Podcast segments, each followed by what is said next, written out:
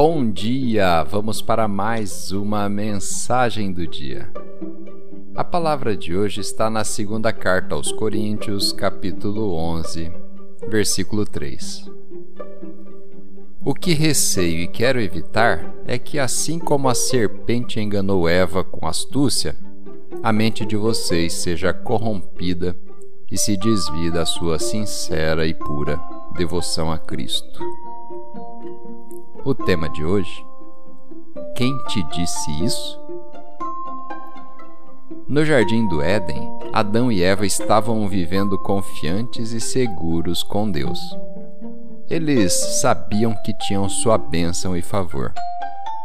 Mas um dia, o inimigo os enganou para comer o fruto proibido e imediatamente eles ficaram com medo. Eles correram e se esconderam. Quando Deus chamou Adão, onde você está? Adão disse: Estamos nos escondendo porque estamos nus. E Deus então perguntou: Quem lhe disse que você estava nu? Deus está nos perguntando hoje: quem lhe disse que você não é bom o suficiente? Que você é apenas mediano? Que você não pode realizar seus sonhos? Que você já pecou? Quanta novidade estão te falando, hein? Esses pensamentos negativos não vieram do nosso Deus.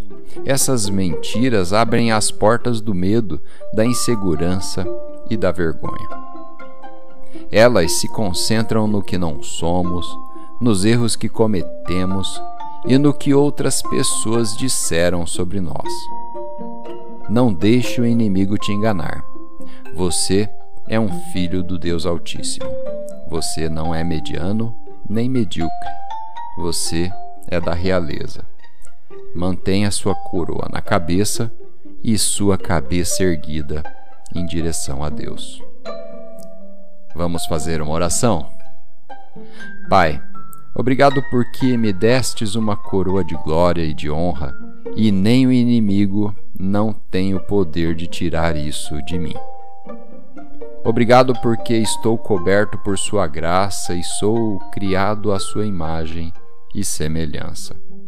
Eu declaro que minha confiança está em Ti, em nome de Jesus.